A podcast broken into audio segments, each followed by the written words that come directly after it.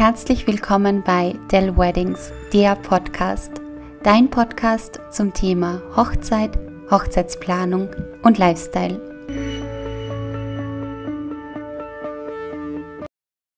Dr. Daniela Otto, Autorin vom Buch Digital Detox für die Seele, ist mein heutiger Gast.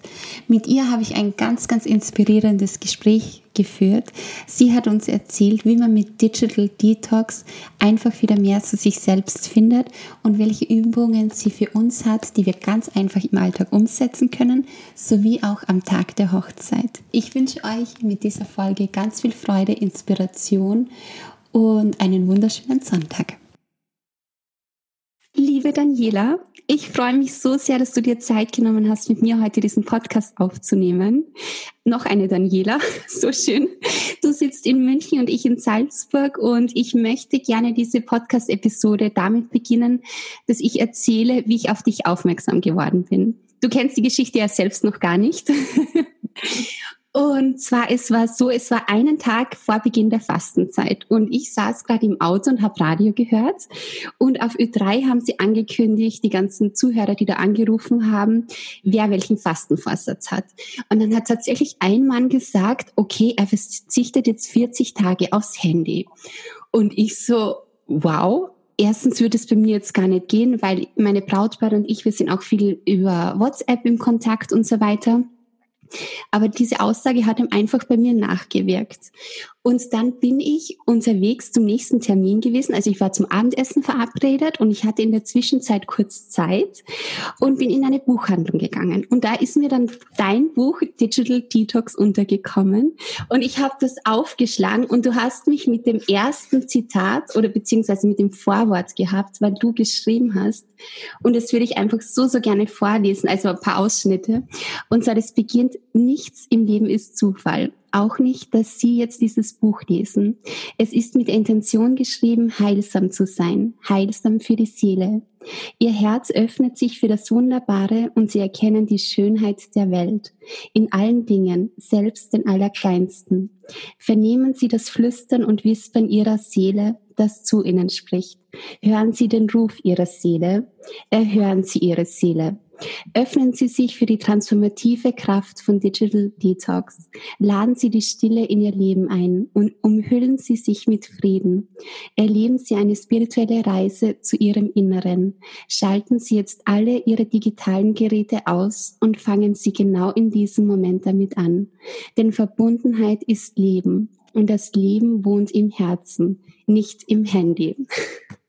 Mich hat das so berührt und ich bin dann nach Hause nach dem Abendessen, habe das Buch gelesen und habe dir dann am nächsten Tag geschrieben, dass mich das Buch einfach so sehr berührt hat und du hast dann geantwortet und heute sitzen wir hier und machen den Podcast. Ja, ich danke dir von ganzem Herzen für die lieben einleitenden Worte. Das ist natürlich für mich immer wunderschön zu hören, dass mein Buch äh, die Herzen berührt. Das ist für mich wirklich das allerschönste Lob, weil genau das soll es ja machen. Also ein Buch soll, also ich habe das ja nicht für mich geschrieben, also natürlich, weil ich innerlich den Drang dazu hatte, aber es ging ja nicht um mich, sondern es geht mir darum, Menschen zu helfen. Und ähm, deswegen ganz herzlichen Dank und ganz herzlichen Dank natürlich auch für die Einladung. Ich freue mich sehr, hier zu sein. Dankeschön.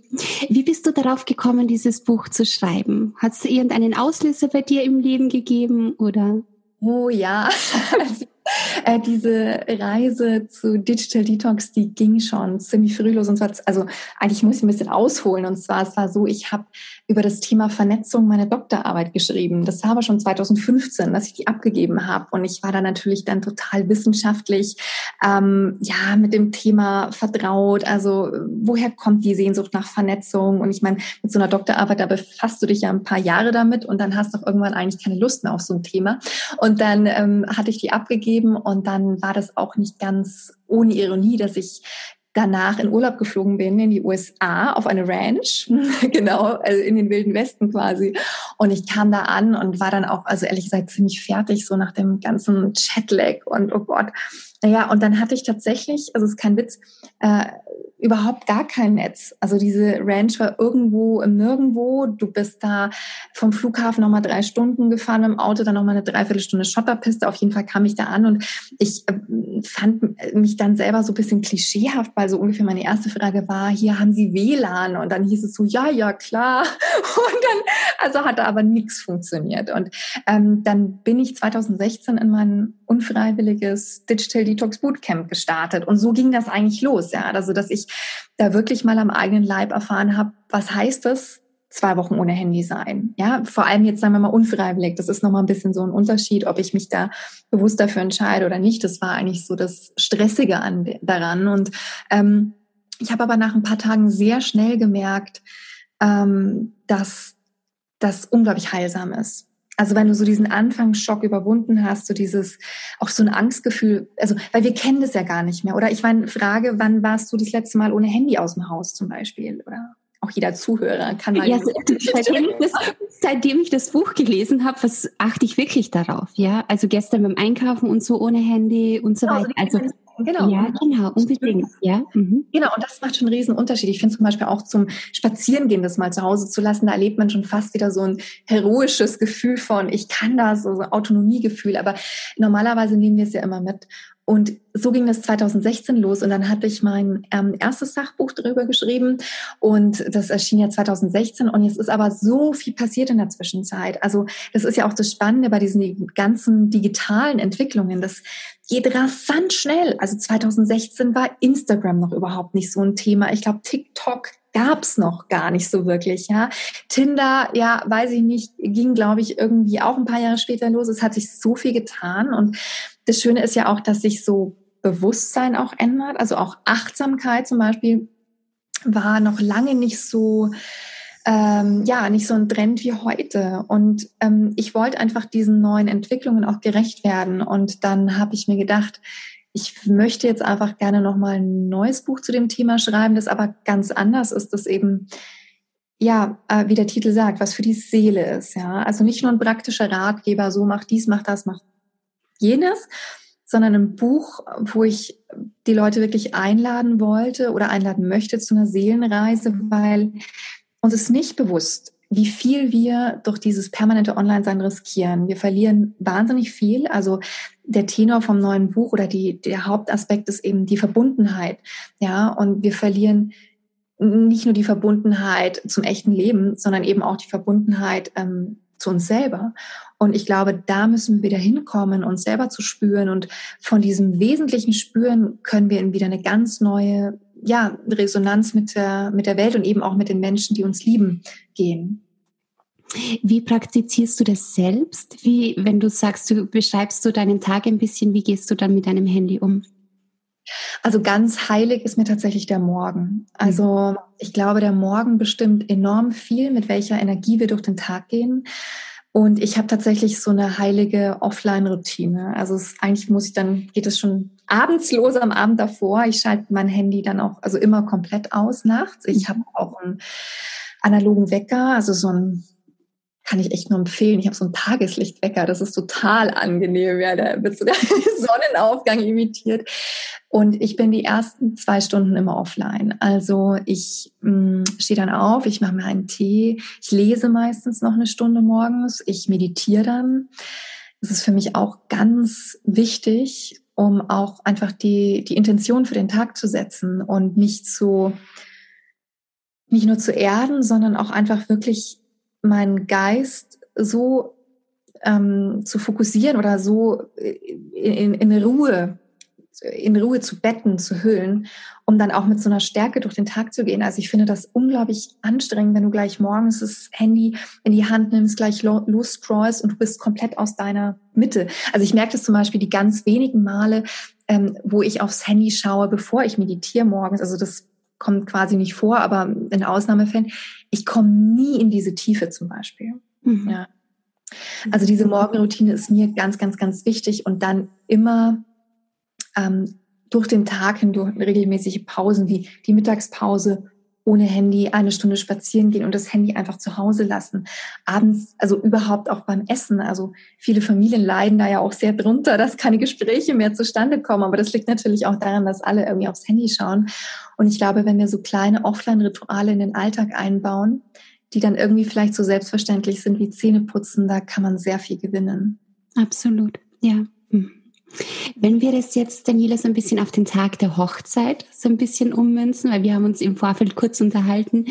Ähm, und das ist ja auch am Tag der Hochzeit für die Gäste und für das Brautpaar an sich auch immer mit sehr, sehr viel Stress auch verbunden, das Handy, oder? Man stresst sich ja dadurch selbst. Wie das? Du hast natürlich heute einen unglaublichen Inszenierungsdruck. Also ich glaube, also niemand weiß es wahrscheinlich besser als du als Expertin, aber was, was möchtest du als Braut? Du möchtest ja eh, dass der Tag perfekt ist oder man hat so hohe Erwartungen und man ist dann auch, ähm, ja, bestimmt voller Emotionen und aufgeregt. Und dann kommt natürlich durch Handys noch dieser Druck dazu, mein Gott, ich mache das ja eigentlich nicht nur um der Sache selbst willen, sondern weil ich das dann posten kann, weil ich das online stellen kann, ähm, um gut auszusehen. Und natürlich ziehen wir da eine Stressebene ein, die eigentlich vollkommen unnötig ist. Ja, ähm, was mir so wichtig ist und was ich versuche weiterzugeben, ist ja, dass wir zurückkommen in ein Gefühl der Präsenz. Was mhm. heißt eigentlich Präsenz? Präsenz heißt, ich bin genau hier und jetzt nur da, wo ich bin. Und nicht nur körperlich, sondern geistig, gedanklich mit meinem Gefühl. Und ich glaube, jedes Brautpaar hat es auch verdient, dass die Gäste präsent sind an dem Tag. Ich glaube, es ist eines der wichtigsten und schönsten Geschenke, die man einem Brautpaar machen kann, vollkommen da zu sein ähm, und gemeinsam was zu erleben und was zu erschaffen und gemeinsam, ich würde mal sagen, wesentlich zu werden. Ja, weil ich meine, man feiert da was so Einzigartiges, Besonderes. Und ob das irgendwer auf Instagram sieht, ist eigentlich komplett wurscht, ja. Also wir vergessen das heute immer. Wir denken immer, ja, oh, wenn ich was nicht online stelle, dann findet es ja gar nicht statt. Mhm. Aber das ist ein kompletter Irrglaube. Also wir, wir laufen da wirklich irr. Und ich denke, wenn wir uns das mal wieder vergegenwärtigen, dass die Dinge genauso real sind, wenn ich sie nur in meinem Herzen speichere, in meinem Geist speichere, wenn ich sie teile, wahrhaftig, nicht online und, und, und, sondern wirklich wahrhaftig mit Menschen teile, die hier und jetzt in dem Moment da sind, dann gewinne ich enorm an Glück, an Zufriedenheit und an, ja, auch an einem, einem Gefühl der Verbundenheit. Absolut. Und es reicht ja alleine, wenn man Fotos macht, oder? Man versäumt so viel Wesentliches, was in diesem Moment passiert. Es ist unglaublich. Ich erlebe das immer wieder. Also ein so ein, so ein Moment, ich kann mich erinnern, ich war äh, tatsächlich damals, als diese Chanel-Modenschau in Hamburg war, da war ich, ähm, hatte zum Glück Karten bekommen und es war irrsinnig, weil für mich war das schon was total Besonderes. Ja, also ich meine, ich bin da nicht jeden Tag äh, auf so einer Modenschau und das war ja auch eine der eher letzteren von Karl Lagerfeld.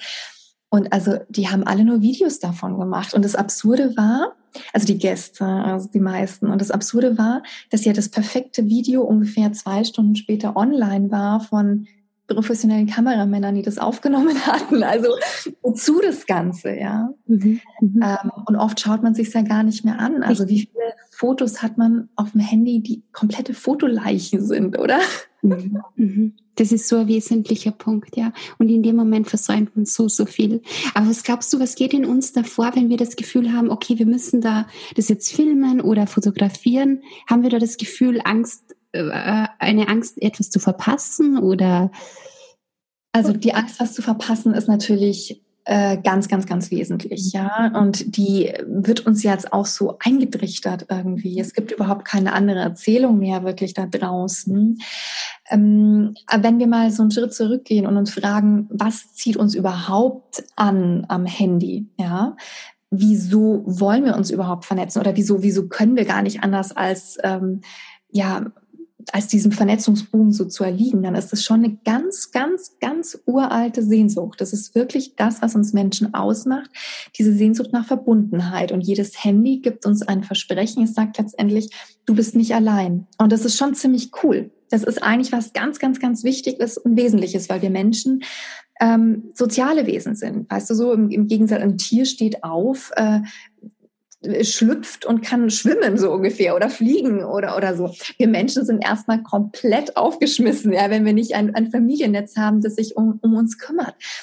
Und dann fallen wir natürlich im Laufe der Moderne raus aus diesem Verbundsystem. Weißt du, so die Religionsgemeinschaften bröckeln, die Kernfamilie bröckelt. Dann kam, also ich glaube, ein super Beispiel war auch zwei Jahre Pandemie, Lockdown, Social Distancing. Es war brutal, ja. Ich meine, man saß da zu Hause, also ich glaube, jeder ist verzweifelt. Äh, Mütter sind verzweifelt mit drei Kindern zu Hause äh, und, und, und Singles sind verzweifelt, weil sie, weil sie alleine waren.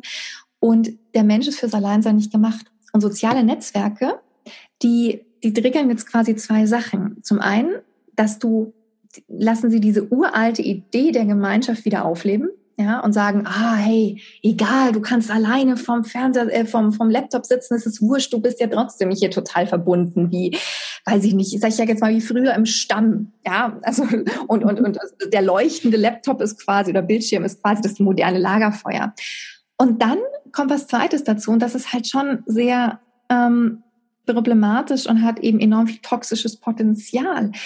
Alles, was da passiert online, wenn wir was online stellen, ähm, es triggert halt unsere Sehnsucht nach Aufmerksamkeit, also letztendlich unsere Eitelkeit, unser Ego. Du musst dir vorstellen, wir füttern den ganz, die ganze Zeit unser Ego. Wenn wir Likes bekommen, ist es wie so ein Dopamin, äh, nicht nur wie, sondern es ist ein Dopaminkick im Gehirn. Also das ist so ganz wichtig, dass wir auch verstehen, da passiert wirklich viel in unserem Gehirn. Handys machen was mit unserem Gehirn.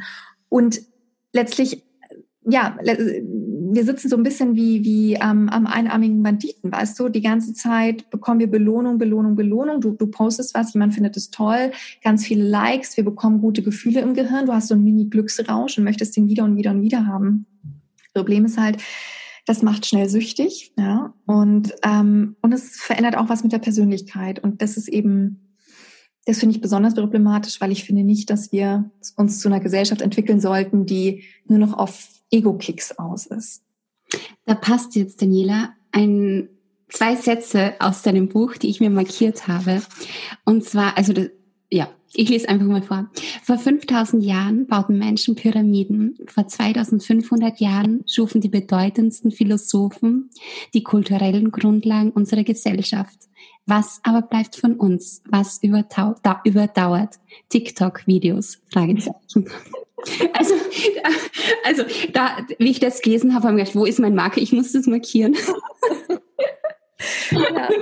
Eine unglaubliche Aussage, aber da steckt so viel Wahrheit dahinter, oder? Also für mich. Es ist, also es ist schon leider Gottes wirklich so, dass die Banalität unfassbar um sich greift. Und ähm, ich will ja auch gar nicht verurteilen oder so. Ich glaube, es ist auch immer mal okay, wenn man sich mal irgendwelche schwachsinnigen, äh, oberflächlichen Sachen ähm, anschaut. Das ist auch wirklich total okay. Aber es geht halt so massiv in, in diese Richtung, weißt du? Und auch da ist es so, dass du schon sagen kannst, ähm, dass wir intellektuell so viel einbüßen.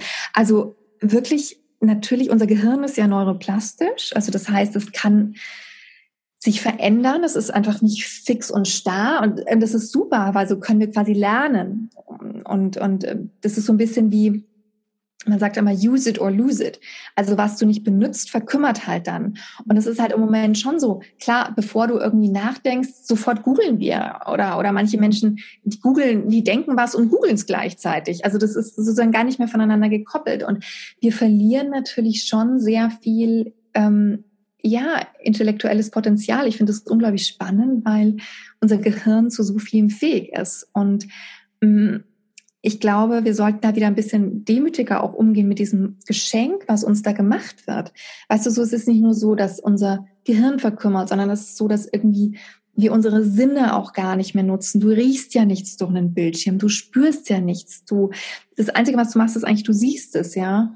Ähm, und natürlich auch und das finde ich halt auch ganz besonders schlimm, wir verlieren halt so viel an, an Miteinander, ja, also auch unsere Empathiefähigkeit, die Fähigkeit, dass wir uns in andere einfühlen, geht halt verloren, weil wenn ich überhaupt nicht mehr wirklich da bin, wenn ich mich gar nicht mehr auf mein Gegenüber einlassen kann, wenn das Erste, was ich mache, ist mein Handy auf den Tisch knallen, ja, und ich eigentlich meinem Gegenüber ja auch signalisiere, ah, hey, ähm, ja klar, du sitzt zwar gegenüber, aber eigentlich da kann jemand andere rufen, es ist jederzeit wichtiger.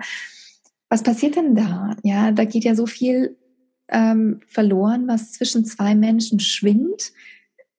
Nächstenliebe, Liebe, ich meine, das ist eben ja auch dein Thema an der Hochzeit. Ich meine, da sollten Menschen einfach nur da sein und miteinander ähm, dieses Glück teilen, miteinander schwingen. Und natürlich funken da Handys dazwischen. Mhm. Ich habe irgendwo mal gehört, früher war der Mensch darauf trainiert, Vogelgezwitscher wahrzunehmen. Und heutzutage ist es mittlerweile so, dass der Mensch eben das Handygezwitscher wahrnimmt. Ja, das ist ein sehr gutes Beispiel, ja. Und das ist, ja, genau. Mhm. Und das ist halt so, weißt du, wenn wir das Handy weglegen, mhm. und viele ist es ja eine super Überwindung. Also die, die legen das Handy weg und ähm, das erzählen mir ja auch viele, dass sie dann richtig Panik bekommen oder dass sie das gar nicht schaffen, dass sie das Handy ausmachen und wirklich so eine Minute später das wieder anschalten ähm, oder dann ganz hektisch durch die Wohnung laufen. Aber wenn wir das schaffen, dann ähm, und so dieses erste Gefühl der Irritation überwinden, dann kann sich eben unser Blick wieder öffnen für genau diese Kleinig Kleinigkeiten, ja. Ah ja, natürlich, die Vögel zwitschern und stimmt, die Sonne scheint, ja. Also wir sehen das ja oft gar nicht mehr, oder? Mhm, mhm, genau, weil wir so abgelenkt sind. Ja. Und ich frage mich auch manchmal, schauen wir einfach auf, aus Langeweile aufs Handy oder was ist dann unser Antreiber? Oder ist es eine Belohnung, wenn wir jetzt aufs Handy schauen? Das ist ja auch Absolut. immer spannend, oder? Ja, ja, das ist ein ganz wichtiger Punkt, diese Langeweile. Also für viele ist es garantiert eine Übersprungshandlung. Und deswegen ist so wichtig oder ähm, einer der ersten Schritte überhaupt, wenn man jetzt wirklich sein Handynutzungsverhalten grundsätzlich überdenken möchte, ist, dass man sich mal selber beobachtet. Mhm. Das ist ein bisschen wie, mm, wie beim Essen, weißt du, manche Menschen wundern sich, oh, ich habe nicht die perfekte Bikini-Figur, aber ihnen ist gar nicht klar, dass sie hier ein Stück Schokolade, dann da wieder das oder, oder da ein Liter Cola zu sich nehmen, weißt du, denen ist das mhm. Essverhalten quasi gar nicht bewusst. Und ähm, wir haben äh, ganz wenig Bewusstsein noch für unser Mediennutzungsverhalten. Viele wissen nicht, wann benutzen Sie es, wie oft benutzen Sie es eigentlich. Ähm, dann ist so ein Blick in die Einstellung natürlich super hilfreich, weil dann sieht man mal, okay, oh mein Gott, meine Bildschirmzeit liegt ja irgendwie bei vier Stunden hoch. Die nackte Wahrheit. Und ja, es ist sehr viel über genau, genau. Es ist sehr viel Überstromungshandlung dabei, aber wenn man sich das eben mal klar macht und weißt du, das ist so eine Mini-Achtsamkeitsübung. Wenn du einmal innehältst, bevor du zum Handy greifst, also wenn man das so ein bisschen, ja, verinnerlicht mhm. und einmal kurz durchatmet und sich fragt, warum nehme ich jetzt eigentlich dieses Handy in die Hand? Da wird mir schon ganz oft auffallen, dass ich überhaupt keinen wirklichen Grund dafür habe. Genau. Und du schreibst ja auch in deinem Buch, dass wenn man online geht, man soll bewusst online gehen und sich überlegen, okay, nach was suche ich jetzt? Was, was soll das Outcome von dieser Aktion jetzt sein? Genau, und das ist eben auch meine Hauptbotschaft, ähm, dass es nicht, also Weißt du, viele sagen immer, ja, es geht gar nicht mehr ohne Handy. Und in einer modernen Welt, in einem modernen Arbeitsalltag ist es wahrscheinlich auch wirklich so. Also ich glaube, es ist nach wie vor möglich, dass man komplett offline ist. Man, weißt du, so, es ist ja nicht, wir kommen ja nicht mit einem Handy auf die Welt. Es ist ja nicht ein Grundbedürfnis. Es ist ja nicht wie Atmen, Essen oder Trinken. Das vergessen viele. Aber gehen wir von einem normalen Leben aus, ja. Da ist moderne Leben, da ist es Teil davon. Aber es ist noch so ein, unbewusster und aufgeregter und eben toxischer Teil davon. Und deswegen ist meine Botschaft ja nicht, ähm, dass du nie mehr online sein darfst. Das ist Quatsch, das ist einfach weltfremd. Sondern mir geht es darum, sei bewusst online, mach dir das wirklich bewusst, was ist dein Ziel, wo möchtest du hin. Ähm, also wir können das auch einfach mal an einem Beispiel machen. Weißt du, ähm, zum Beispiel, ich, mein, ich, ich, ich gehe bewusst online, weil ich eine E-Mail schicken muss. Also dann kann ich diese E-Mail verschicken und ich kann danach auch wieder offline gehen. Ich muss dann nicht, ah ja, Moment mal, ich muss noch bei Amazon was shoppen, ach ja, und dann schaue ich dann noch zwei Stunden auf YouTube. Also wenn verplempert ja so viel Zeit. Und der nächste Schritt ist eben nicht nur, dass man bewusst online geht, das heißt, dass man weiß, warum man online geht, sondern dass man eben auch mit einer guten Intention online geht. Und ich glaube auch, da sind wir noch ganz weit davon weg. Was heißt es denn? Das heißt, dass ich einfach mit einer, mit meiner bestmöglichen Absicht online gehe. Weißt du, wir verschicken da tagtäglich irrsinnig viele Nachrichten und wir verschicken da ja nicht nur Informationen, sondern wir verschicken da Gefühle, wir verschicken da ähm, Energie letztendlich, ja, äh, und uns ist noch nicht bewusst, was das bei einem anderen auslösen kann. Also gehen wir nochmal auf das Beispiel zurück mit der E-Mail. Ich meine, ich kann einfach nur eine E-Mail schicken oder ich kann sie mit der Intention schicken, dass ich dem anderen irgendwie was Gutes schicken möchte. Ja, ich meine, in, in der Arbeit zum Beispiel, ja, ähm, ich, ich habe einen Kollegen und ich muss den auf einen Fehler aufmerksam machen. Ich meine, es ist eh ein persönliches Gespräch immer besser, aber bleiben wir im, im, im E-Mail-Bild, dann kann ich ihn natürlich schicken und den fertig machen. Aber wer hat davon was, ja? Oder ich schicke sie wirklich mit einer guten Absicht. Ich möchte, dass der Kollege sich verbessern kann. Ich möchte ihm ein gutes Gefühl geben. Und ich glaube, dass wir alle da so viel mehr Herz ins Internet legen können. Und weißt, das ist ja nicht nur so, dass unsere Seele weniger Internet braucht, sondern die Seele braucht, äh, das Internet braucht auch mehr Seele. Und wenn wir da alle langsam, aber stetig ähm, umdenken, dann können wir das schon wirklich zu einem schöneren und empathischeren Netzwerk machen. Wenn du jetzt so die perfekte, also jeder will ja die perfekte Hochzeit haben. Und wenn du als Expertin für Digital Detox jetzt äh, sagst, okay, wie soll das am Tag der Hochzeit im perfektesten Fall aussehen, der Handygebrauch? Oh, also das ist, ich finde das so wichtig. Ich finde, ähm, das ist also man sagt ja nicht ohne Grund, einer, also der für viele wahrscheinlich der schönste Tag äh, im Leben oder soll er zumindest sein. Also man hat enorm hohe Erwartungsansprüche. Und ich glaube, nichts ist schlimmer, wenn man als Braut nach vorne geht zum Altar und man wird gar nicht angeschaut, sondern alle Filme nur durchs Handy hindurch. Und ähm, deswegen würde ich das ja so machen, wenn wir so eine Art kleinen Digital Detox Wedding Guide hier mal uns ähm, ausdenken.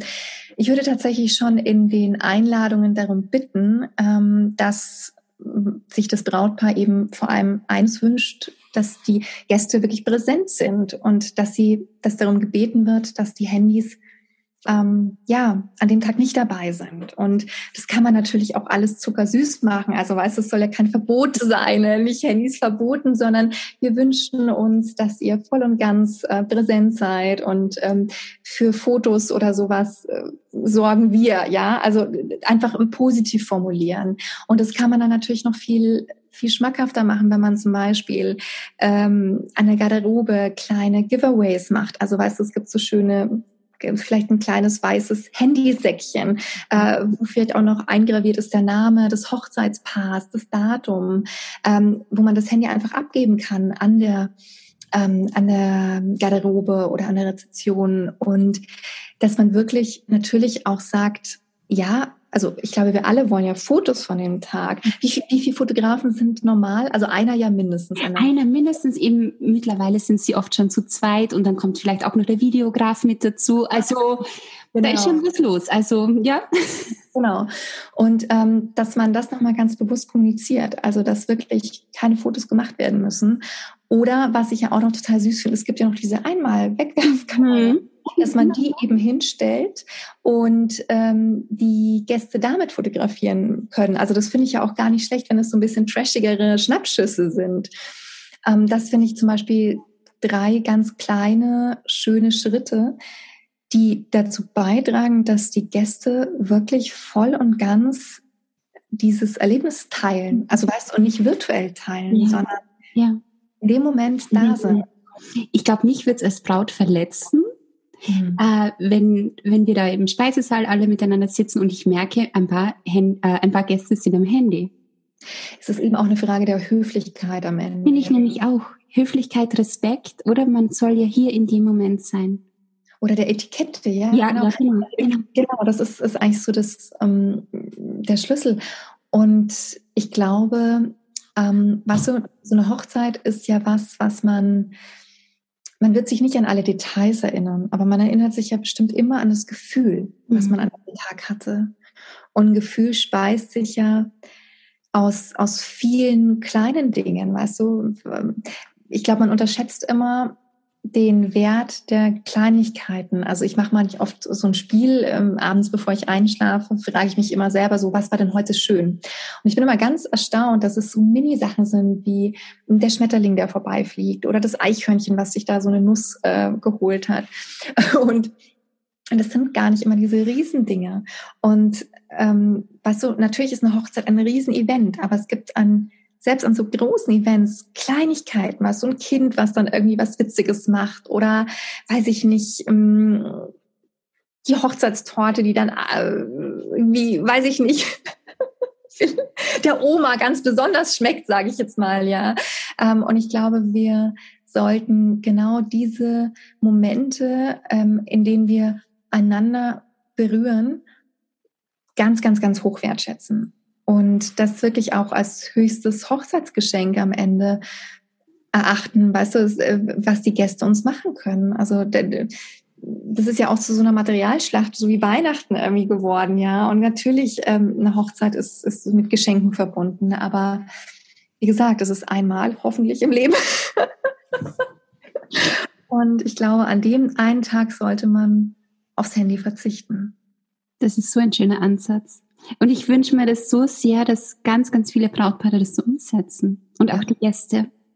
Ja, und ich glaube, es ist sehr viel einfach äh, Kommunikationssache. Mhm, ja. Absolut, ja. Ist es ja auch gar nicht bewusst. Also die machen das ja auch nicht böswillig oder so, ja. Ähm, die meinen das ja auch wahrscheinlich gut. Oh, schau mal und hier und ich mache jetzt ein Video von dir, aber ähm, man tut damit eigentlich beiden, also sich selber als Braut eingefallen und den, dem Gast natürlich, weil es ist ja auch irgendwie wahnsinnig anstrengend. Weißt du, es ist ja so, so ein Stressor, wenn ich mir denke, oh Gott, und jetzt muss ich auch noch das perfekte Foto schießen. Ach verdammt, es ist ja es relaxt, es relaxt auf allen Ebenen. Und ich meine, das weißt du, glaube ich, oder? Entspannung am Hochzeitstag ist nie verkehrt. es ist immer ganz gut, wenn das vorhanden ist, ja.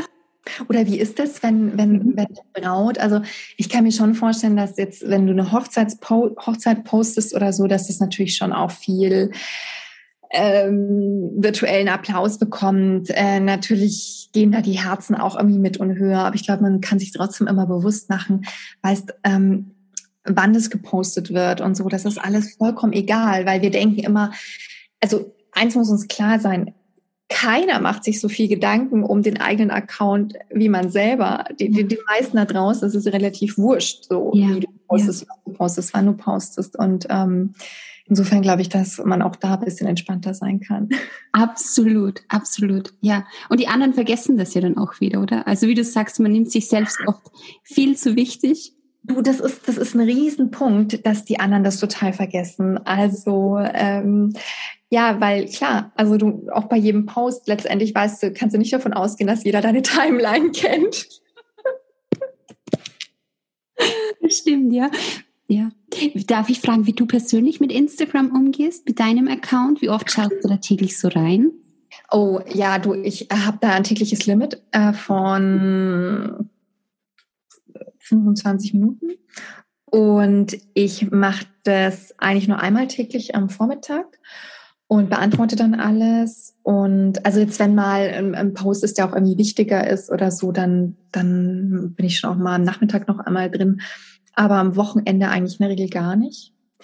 Und ähm, ja, ich, also ich mache das eigentlich relativ schnell dann. Also ich, ich habe jetzt da auch nicht den Drang, dass ich mich da eine Stunde oder sowas damit befasse. Also so, also ich hoffe, ich drehe jetzt niemandem dazu nahe, aber ich meine, es ist ja dann auch nicht so unglaublich spannend. Also ich meine, man ist da mal schnell abgedatet. Also weißt du so, das finde ich schon natürlich schön zu sehen, was so ähm, Freunde oder so machen, aber das ist dann ja auch wieder gut. So ja. Stunde, oder?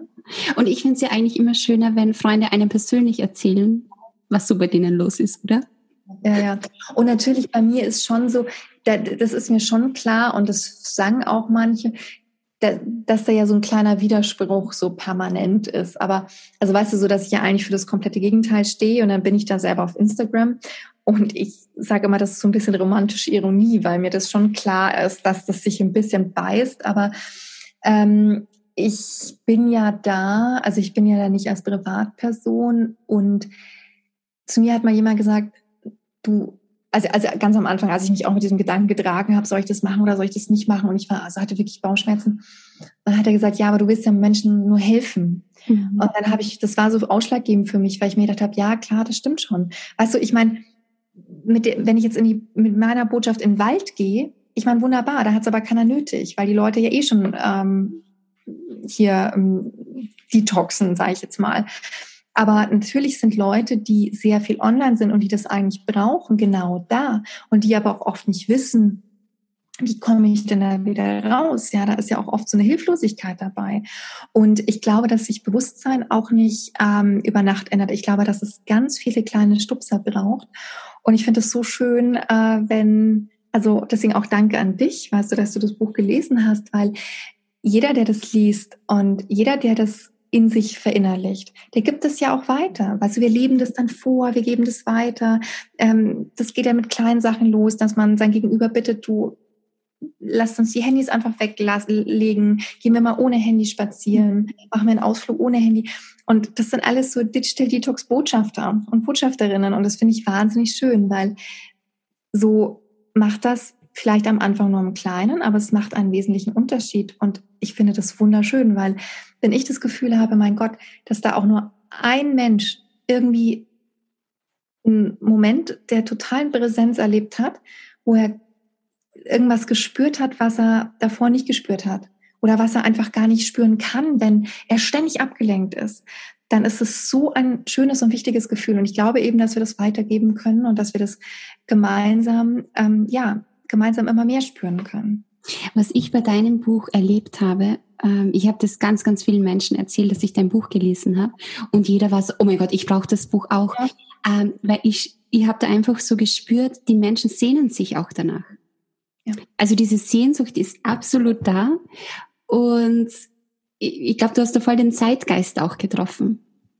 Das ist total schön. Vielen, vielen Dank, dass du das sagst. Das ist, ähm, das ist wirklich ganz, ganz, ganz ähm, schön für mich zu hören. Weil ja, ich hatte auch das Gefühl, da, da kommt was. Also ich bin sehr sensibler Mensch und man nimmt ja dann so Schwingungen wahr. Ähm, so das ist Zeitgeist genannt, eben, genau der Zeitgeist. Und ich hatte auch das Gefühl, so viele Leute sind so bereit, umzudenken. Weißt du, die warten nur drauf. Da, da ist jetzt, es ist nicht mehr diese Generation von, weiß ich nicht, ich konsumiere einfach nur noch online und finde das alles super, sondern Leute sind viel kritischer geworden. Die Leute spüren ähm, ja selber, dass es eigentlich nicht in Ordnung ist. Und deswegen will ich auch gar nicht missionieren. Ich will nur sensibilisieren für dieses eigene innere Gefühl, das dir sagt, hey, Moment mal, stopp ist es wirklich gut für dich? Ist es wirklich gut für deine Seele? Am Ende ist es halt einfach so, wenn es nicht gut für die Seele ist, dann ist es nicht gut. Punkt. Und wir sind im Schnitt 3,7 Stunden am Tag nur am Handy. Wir sind über 10 Stunden oft vor irgendwelchen Bildschirmen.